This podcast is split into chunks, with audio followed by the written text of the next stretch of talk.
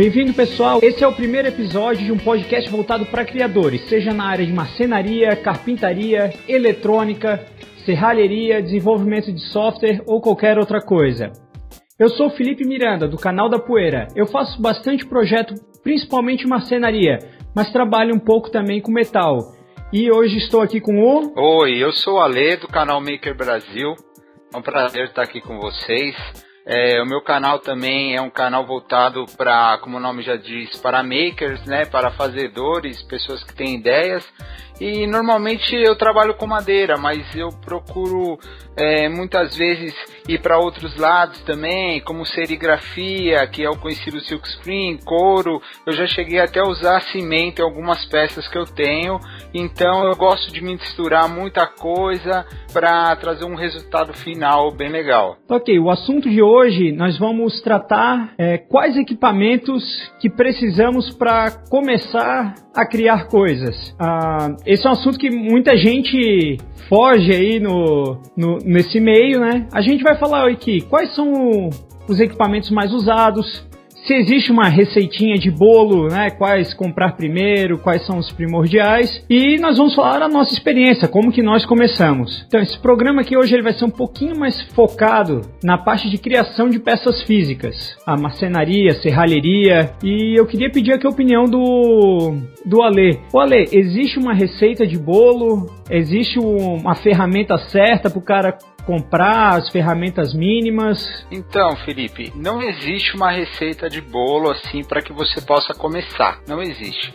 Na verdade, o seu foco tem que estar tá no que você pretende fazer. A ferramenta é nada mais, nada menos do que o caminho para você chegar no resultado final. Se você vai trabalhar com, com a parte de madeira, é, trabalhar com madeira bruta ou chaparia, você vai precisar de alguns equipamentos. Você vai precisar ir de uma serra de bancada, você vai precisar de uma serra circular de mão, serra tico-tico, uma furadeira, uma parafusadeira, coisas desse tipo. Agora, se você já for trabalhar é, em outro ramo que seja, como o ramo em que meu pai trabalha, que é o ramo de solda, que trabalha com ferro, serralheria, você já vai precisar de uma máquina de solda, você já vai precisar de uma máquina que corte ao invés de madeira metal. Então, tudo, tudo quando você for é, começar a obter os seus equipamentos, você tem que primeiro pensar qual vai ser o seu foco, né? Com o que, que eu vou trabalhar? vou trabalhar com madeira, vou trabalhar com chaparia, quando eu digo chaparia, é o MDF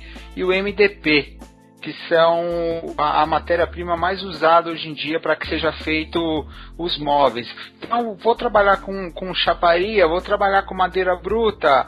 Qual o meu foco? A partir disso é que você vai poder saber que ferramentas comprar. Porque as, muitas vezes as pessoas saem comprando ferramentas que nem precisam e acabam usando raramente aquela ferramenta. Você gasta o dinheiro que poderia estar investindo numa outra ferramenta que vai ser mais necessária e acaba é, perdendo o foco é, do, do, do, seu objetivo final. Então a receita, pelo menos para mim, é o que eu vou fazer e quais as ferramentas necessárias para fazer aquilo que eu estou querendo realizar. Pois é, eu sou da mesma opinião que tu. O cara tem que pensar é, qual que é o foco dele, o que, que ele quer produzir. Se tem às vezes alguma prioridade de alguma ferramenta, eu acredito assim que seria interessante. Primeiro a pessoa tem que listar primeiro, vamos dizer assim, as peças que ela quer fazer. Por exemplo, lista ali, eu quero fazer um abridor de garrafa, quero fazer uma placa, quero fazer a tábua de corte. Lista todas elas e ver qual que é a maioria dessas peças que tu vai fazer, quais ferramentas você vai precisar. Começar fazendo essas peças, né, para aproveitar melhor a, as ferramentas que tem e ir depois comprando a, aos poucos, né? De acordo com o que vai precisando, né? É, realmente algumas ferramentas são, digamos, bem básicas, né? Acho que não tem ninguém aí que não, não tenha uma furadeira, por exemplo. Isso, é. isso, justamente. É, mas por exemplo, eu recentemente só que fui começar a trabalhar com, com uma serra circular manual. Né? É, para falar a verdade, eu ainda não tenho uma que eu estou utilizando, é do pessoal ali que eu faço evento, eles me emprestaram para eu poder estar tá fazendo teste, dar minha opinião sobre a marca e sobre a máquina. E assim, é um eu consegui me virar muito bem até com, com ela até agora, né? Tem muitas ferramentas até mesmo que a gente vai usar não pro que ela é específica, né? Mas como dizer, ela não é a melhor ferramenta para aquilo, mas ela quebra o galho. Sim, sim, justamente. Existe uma situação aí que é o seguinte: durante muito tempo eu eu faço já agora, é, conforme o tempo foi passando, eu comecei a, a o hobby já começou a se tornar meio que a profissão do final de semana e por muito tempo eu fazia os meus armários, trabalho às vezes com chaparia, MDF e cortava isso é, com uma serra circular de mão. E só agora, é um pouco mais à frente, eu acabei obtendo uma serra é, existem várias no mercado, eu, eu, não vou citar a marca porque não é do interesse no momento, mas eu acabei obtendo uma serra dessas serras circulares com trilho e realmente você sente totalmente a diferença é, de uma ferramenta é, que foi feita própria para aquele fim do que uma ferramenta em que você vai ter que prender um trilho com um sargento e fazer todo aquele corte. Então você sente totalmente diferença, mas citando um pouco da minha formação, eu quando procurei me aprimorar um pouco nessa área, eu procurei um curso especializado, que foi o curso de marcenaria no Senai, eu já citei isso em alguns vídeos do meu canal. O que eu mais achei interessante nesse curso foi que você aprende muito da história dos marceneiros, pessoas que trabalham com serralheria e você vê que muitas das ferramentas desse, desses marceneiros que a gente pode chamar que são os marceneiros das antigas, né? Muita coisa era criada manualmente, então a gente acaba vendo aí que é, a mente acaba também sendo uma das principais ferramentas que a gente acaba usando, né? A criatividade, a mente acaba sendo uma das principais ferramentas que a gente acaba usando no dia a dia. Sim, isso a gente vê assim que tem muito muito material até mesmo para criar ferramentas, né? Uh, muita gente que cria suas ferramentas ali com auxílio de outras ferramentas. Né? Sim, justamente. Uma coisa que a gente vê muito é até tu tem vídeo disso, eu também tenho, que são a criação dos jigs, dos guias para serra de bancada, para fazer corte em ângulo, corte que a máquina não foi feita para aquilo, mas através desses guias, eles, elas se tornam próprias para isso, fazem um serviço muito bem até, até bem prático, sem precisar comprar uma ferramenta nova, né? Sim, é verdade, isso é verdade. Ô, Ale, é, agora conhecer um pouquinho mais da tua história aí, cara. É, como é que tu começou? Qual foram as tuas primeiras ferramentas, assim? Eu comecei bem de, de, uma forma bem básica, assim, comecei conhecendo um pouco da minha história. E na verdade eu comecei porque eu vi um vídeo do Adilson Pinheiro, tava já acompanhando outros vídeos de outras pessoas, Steve Ramsey, Matt Diresta, o Bob do canal I Like to Make Stuff, o canal Make Something. O que que acabou acontecendo? Isso acabou me inspirando. E eu falei, opa, um, um belo dia vi um vídeo do Adilson Pinheiro, em que ele fazia um estilingue e, e falei, pô, eu posso fazer um estilingue também, vou tentar fazer. Peguei uma, uma serra tico-tico bem velhinha que eu tinha ganho de um tio meu, que ele gostava bastante, me deu com muito carinho, mas era uma serra tico-tico muito velhinha, muito fraquinha, e tentei ali cortando para fazer o estilingue, fui lixando, fui, fui limando de um lado, lixando do outro, e na verdade, no final, eu não consegui fazer estilingue nenhum, não saiu estilingue nenhum. Mas, é, aquele, aquele pequeno passo me inspirou muito para que eu começasse a fazer outras peças. Daí eu fui procurando é, me aprimorar, fui procurando cursos, eu fiz, como eu já citei aí alguns instantes atrás, eu procurei fazer o curso do Senai, o curso de marcenaria, que é um curso ótimo, eu recomendo a muitas pessoas se puderem fazer, se tiverem um Senai na sua cidade com o curso de marcenaria, façam. Muito legal. Um abraço aí pro professor Gilson aí, que sempre nos orientou muito bem. Fui procurando me aprimorar. E eu sempre, desde quando eu era criança, eu sempre fui uma criança muito arteira, gostava de fazer os meus próprios brinquedos, ou gostava de modificar brinquedos que eu já possuía, fui aprendendo aos poucos, daí comecei a mexer com serigrafia, eu, eu, tenho alguns vídeos em que eu faço camisetas, faço serigrafia em madeira nos meus vídeos, fui misturando um pouco da parte elétrica e eletrônica, porque a minha profissão que eu tenho hoje em dia, é, eu sou programador mobile, eu faço aplicativos é, para a plataforma iOS que rodam em iPhones e iPads e afins, e fui fui, começando, começando, pegando esse amor aí pelo, pela, por mexer com madeira, ser um maker, né? Ser um fazedor aí. E foi assim que tudo começou. Foi assim que tudo se engrenou aí. E aí hoje a gente tá aí fazendo esse monte de besteira aí. Então tu buscou mais primeiro fazer curso, tudo antes de sair comprando ferramenta, então? É, na verdade, tudo foi caminhando ao mesmo tempo. Foi andando em paralelo daí, no em caso. Em paralelo, então. ah, isso. Sim tudo caminhou em paralelo. Por quê? Porque eu acabei comprando algumas ferramentas, algumas ferramentas, só, só porque a gente possa ter um exemplo para ilustrar legal aí para as pessoas. Por exemplo, uma ferramenta que eu comprei e raramente eu uso essa ferramenta, que é a plana elétrica. Por que raramente eu uso a plana elétrica? Porque é, eu comprei essa ferramenta no intuito de achar que ela fosse extremamente necessária para algumas situações e realmente ela não foi. É uma ferramenta ótima, é uma ferramenta que muitas pessoas usam, mas que para a maioria dos trabalhos que eu faço, eu acabo não utilizando a plana elétrica. Então, isso é um ponto que é legal de você estar tá usando, de você estar tá pensando antes de comprar sua ferramenta, porque eu mesmo nunca usei uma plana elétrica. Isso. Então, eu me dou muito melhor com uma plana manual. Eu aprendi a usar melhor a plana manual, me dou melhor com a plana manual. A plana elétrica elétrica, a pessoa tem que ter uma certa habilidade para trabalhar legal com a plana elétrica e eu acabei optando pela plana manual. Eu achei ela mais prática, eh, me dei melhor e acabei optando pela plana manual. Isso é um caso em que ilustra o caso de uma ferramenta que de repente você compra, você poderia ter usado o dinheiro que você comprou, o dinheiro que você pagou naquela ferramenta, você pode pegar esse dinheiro e tá investindo em outra ferramenta. Mas a gente tem também casos aí que, como o caso que eu te falei da Serra de Trilho, que as serras de trilho elas têm um custo elevado, mas o valor, o custo-benefício de que elas oferecem é muito grande, até na, sim, na,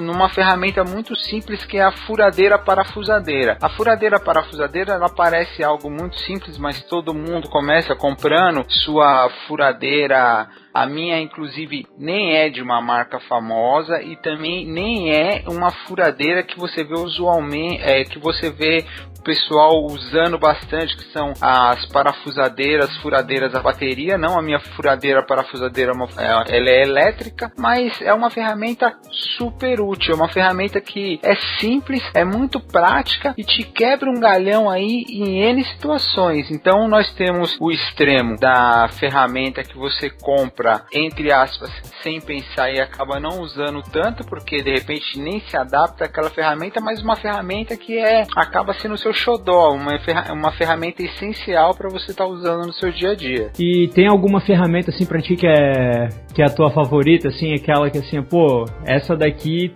mora no meu coração. Se eu pudesse, eu trabalharia só nessa máquina. Eu tenho é, um, um, relacionamento com as minhas ferramentas. Por quê? Porque normalmente eu tenho uma serra de bancada, é, algumas pessoas já viram nos meus vídeos, eu tenho a minha serra de bancada e eu não gosto nem de às vezes tem, vê um risquinho nela, alguma coisa do tipo. Ela tem a superfície, a maioria das, das serras de bancada tem uma superfície de metal. Eu até a sua serra de bancada tem uma superfície de metal, porém o metal é meio que lisinho, não é isso? Isso, é isso mesmo. Isso, isso. No meu caso não, a superfície a superfície dela é uma superfície pintada, às vezes dá um risquinho. Então eu gosto de estar tá mantendo sempre limpo. Às vezes passo um paninho, passo um pouquinho de cera. Todas as minhas serras ferramentas ficam guardadas dentro de uma caixinha, esse tipo de coisa. Então, na verdade, eu não tenho um carinho especial por uma ferramenta ou outra. Eu tô com um xodózinho aí que eu ainda não mostrei, não tive oportunidade de fazer nenhum vídeo, mostrar pro pessoal que eu comprei algum tempo atrás, que é um pinador. Esse pinador, ele, ele tá sendo muito legal, assim, porque ele acaba mudando a sua maneira de trabalhar, a sua maneira de trabalhar com, com a madeira. Você começa a pensar de uma outra forma,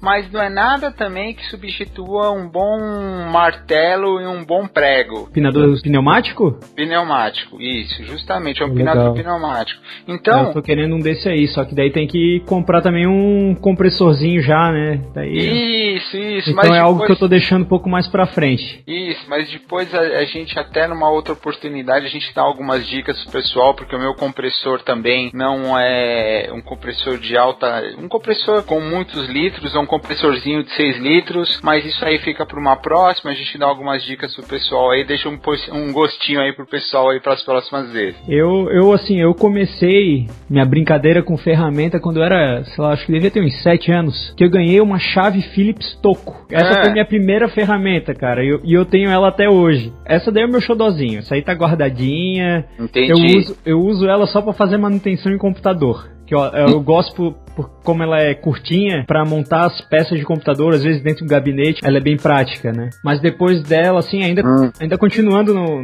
nos computadores, né? Eu comprei uma micro retífica, né? Eu já tinha acesso hum. a cadeira, outras coisas, as ferramentas do meu pai. Ele não tinha muita coisa, mas tinha aquelas ferramentas de, ter em casa só, né? É, martelo, umas é, chave de boca. E mas eu queria criar alguma coisa e na época eu estava aprendendo a fazer manutenção em computador, tá? E foi uma época que começaram a, a surgir os mods de gabinete de computador. Eu me lembro, eu me lembro. Oi, eu queria fazer um. Então assim, pô, eu queria abrir a lateral, fazer aquela lateral de acrílico. Daí foi quando eu comprei a minha primeira ferramenta elétrica, que foi uma micro retífica, que infelizmente veio a falecer no final do ano passado. é, tava aí há bastante tempo com ela ela. É uma, uma ferramenta que é muito, muito prática para fazer detalhes, né? E eu que tinha muito. Eu sempre vim muito desse negócio de ter um, uma veia um pouco artística, né? Eu sempre gostei de ser meio metido artista. Já desenhei, já tive banda, estudei música, tudo.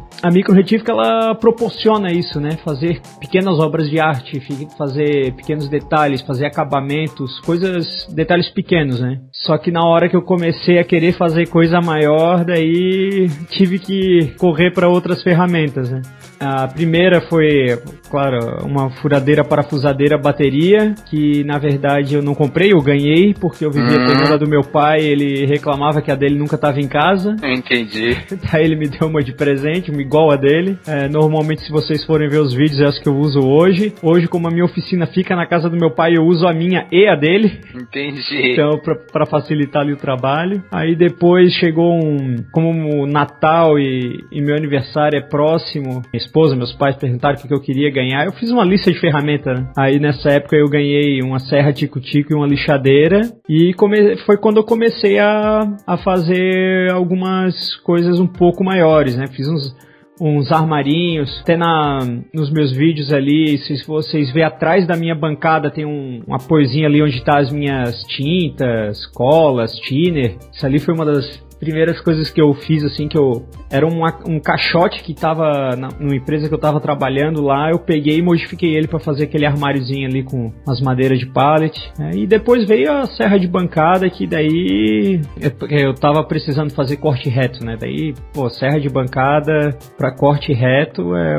é eu uso muito, eu uso é, muito também. Uh -huh. Daí depois vieram algumas outras, né? Recentemente fui ter, fui conseguir uma serra esquadria não que eu estivesse precisando, né? Era mais porque ia agilizar o meu, meu trabalho e eu consegui achar uma num preço bom. Eu tava na época ali com um pouco de dinheiro ali querendo investir em alguma ferramenta e aquele momento foi bom porque eu tava com muito trabalho de esquadria para fazer, muita moldura e coisa do gênero. Então eu resolvi dar uma investida nela e me poupou bastante tempo. Realmente, ela já se pagou umas duas vezes só nos dois primeiros meses ali de trabalho que eu fiz. Entendi, Felipe, entendi.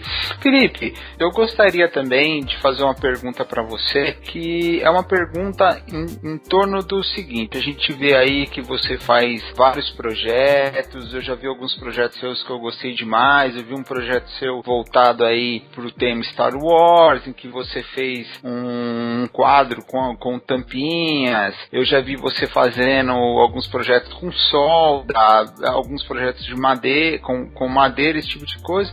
Aí é que eu faço uma pergunta para você também, que é uma coisa que eu tenho visto em muitas pessoas que estão no meu lado, que me perguntam essa situação por onde começar? Você faz o seu projeto partindo de um projeto só na sua cabeça ou você faz um, um, um, esboço, alguma coisa desse tipo? Porque o pessoal às vezes fica nessa dúvida, eu não sei por onde começar. Eu tenho aqui na minha, numa mão um serrote, na outra mão um martelo, eu tenho aqui meu jogo de, de chaves de fenda, eu tenho a minha serra de cutico, mas só a ferramenta por si só não basta. Como você dá um início aí num projeto seu? Isso aí, normalmente o que eu faço é o seguinte, né? Algumas vezes realmente eu faço, mas normalmente eu faço no papel, tudo bonitinho. Mas normalmente isso eu faço é para quando é eu tenho que fazer algo normalmente para alguém, ou uma hum. peça que é ela é um pouquinho mais é, menos artística, digamos assim. Ela não tem muita inspiração artística, tá? É um negócio que, por exemplo, uma prateleira. Eu vou lembrar o caso aqui de um último hum. uh, que eu tive que desenhar que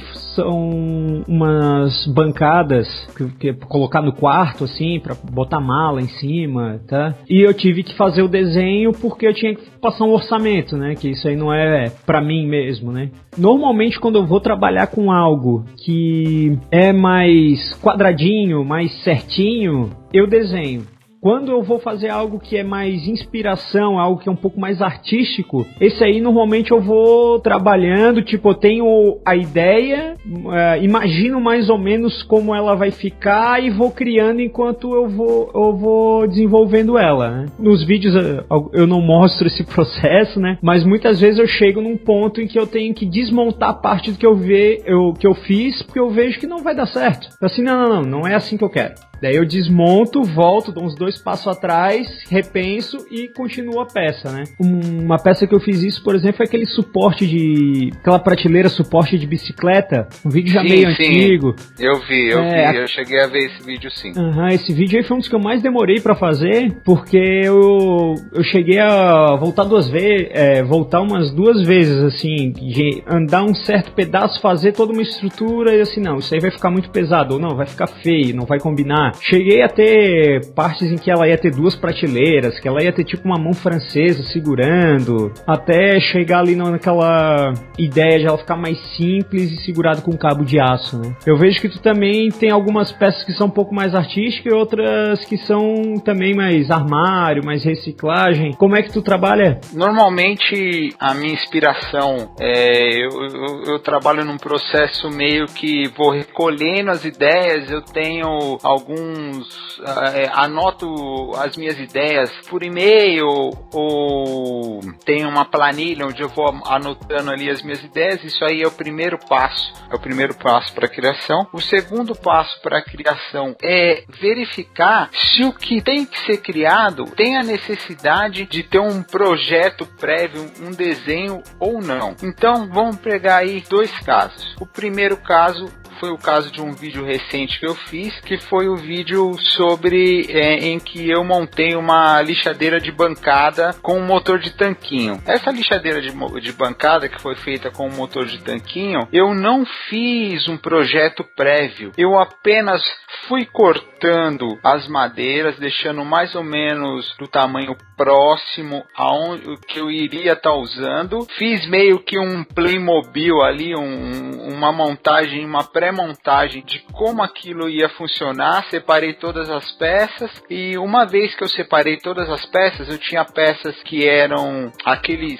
parafusos enormes, né? A gente chama aquela barra, barra roscada, né? Que a gente chama. Sim. Eu cortei tudo no tamanho prévio de que eu ia estar tá usando, separei as porcas, separei as as peças, separei tudo que eu precisava para que eu pudesse apenas montar essa lixadeira. Então é algo porque eu não fiz um desenho prévio. Mas eu tenho situações em que eu tive que montar um armário, um armário que foi usado aí, na verdade, foram dois armários, mas um deles não virou vídeo, que foram armários usados em lavanderias, que é um armário em que eu fiz, em que eu acabei colocando uma folha de madeira na, na nas portas para dar um detalhe diferenciado naquele armário. Então, para esse armário, eu fiz um desenho prévio. Por quê? Porque eu precisava partir de um desenho prévio para poder fazer um corte. Então, existem situações. É, muitas pessoas, às vezes, é, por que, que eu puxei esse assunto? Eu acabei chegando nesse assunto também, que é um assunto que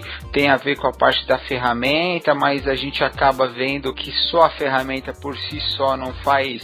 Só a ferramenta por si só não é mágica. Então, eu faço um, um projeto prévio, eu fiz um projeto prévio para esse armário, para é, que eu fizesse um desenho bobo, qualquer um consegue desenhar meio que uma caixinha ali e colocar as medidas naquilo e a partir dessas medidas você faz o que as pessoas acabam chamando de plano de corte, que é distribuir essas peças em formato para que essas peças possam ser cortadas na sua chapa ou na sua peça de madeira. E uma vez isso sendo feito, aí sim eu passo para o corte e monto a peça. Então eu faço meio que esse processo e é onde muitos têm dúvidas, muitos me perguntam e muitos não sabem aonde chegar no resultado final. Uhum. É, isso aí é realmente assim algo que uh, muita gente às vezes fica tão. Como é que é, fica muitas vezes intimidada pelo projeto e não inicia, né?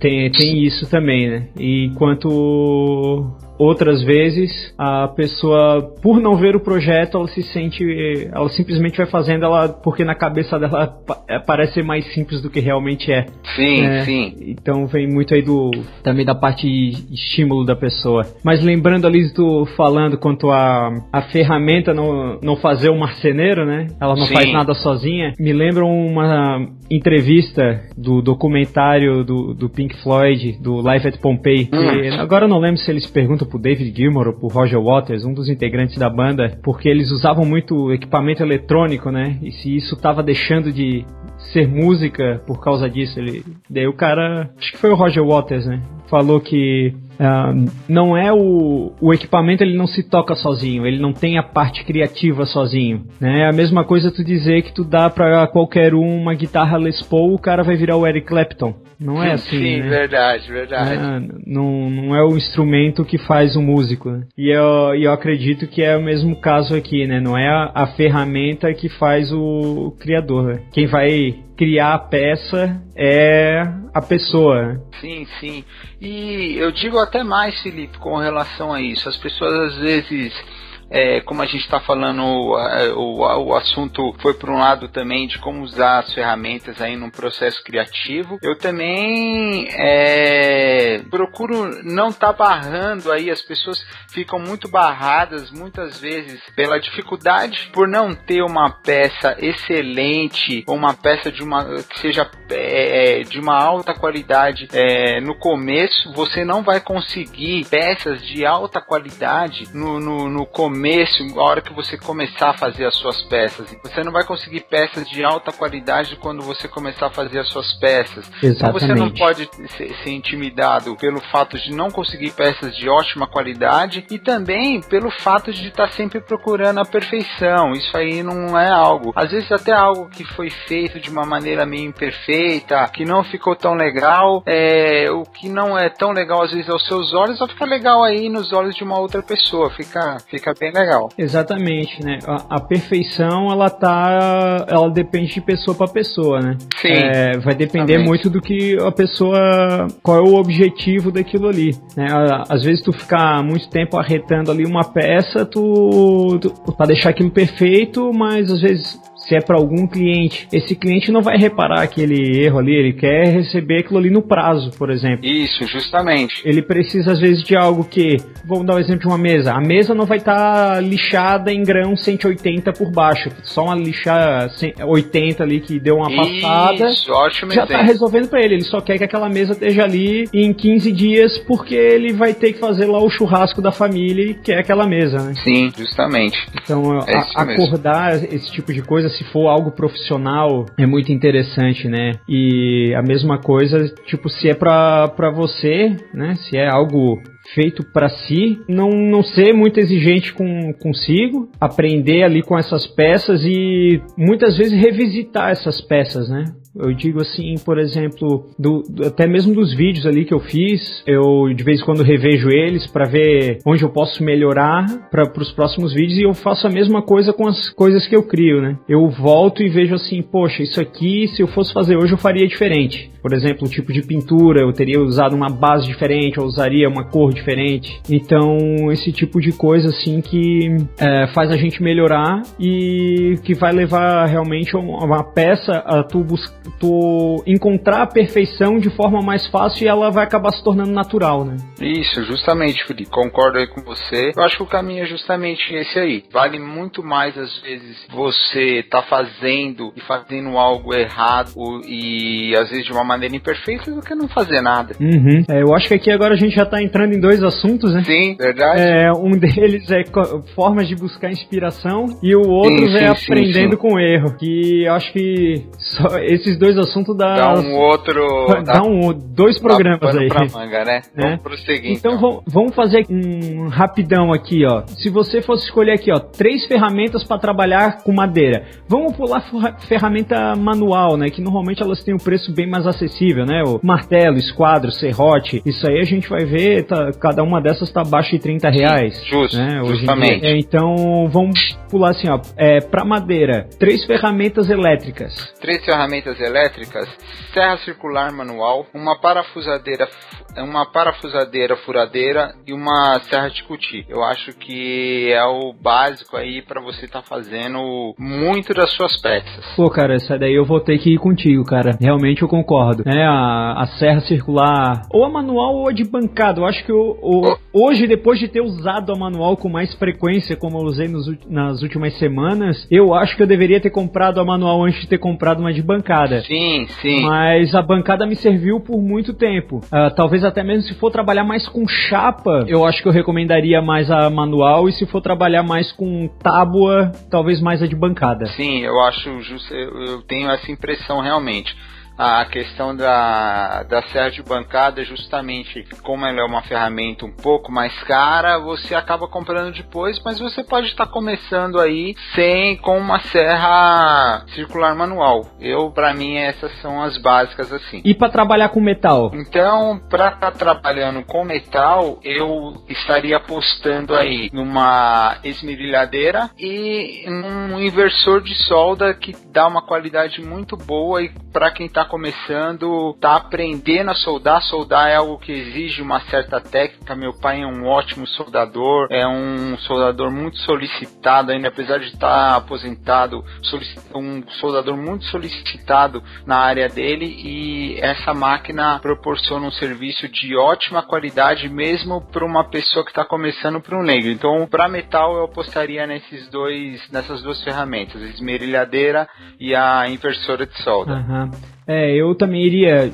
de uma máquina de solda, né? Ou um transformador, ou um, ou um inversor, né? Vai muito aí do, de quanto a pessoa vai trabalhar com isso aí, né? Se realmente a pessoa quiser é, realmente se especializar muito na, na, na solda, ir para uma, uma solda MIG, né? Que daí realmente é, é, é o, é, é sim, o paraíso sim. das soldas, né? Mas ah, uma, alguma máquina de solda, daí vai da preferência do bolso de cada um, né? Da preferência do bolso de cada um, é. justamente. E a esmerilhadeira, que eu vou dizer que é uma maquininha que eu tô gostando bastante de trabalhar, eu tenho usado bastante aí nos eventos que eu tenho feito. Eu ainda não tenho uma, mas é uma, é uma máquina gostosa de trabalhar, cara. Vou, vou dizer que eu tô tomando um carinho por ela. E a furadeira também, que ao meu ver é Sim. fundamental nisso aí, principalmente se for começar a misturar materiais, né? Misturar o ferro com, com, a, com a madeira ali. A madeira é muito legal. Vai, vai ter que utilizar de, de, parafuso ali para juntar os dois. E a furadeira, então, é, é fundamental. Né? Sim, justamente, justamente. Bem, eu acho que então a gente pode então ir terminando o programa nisso aí, né? Que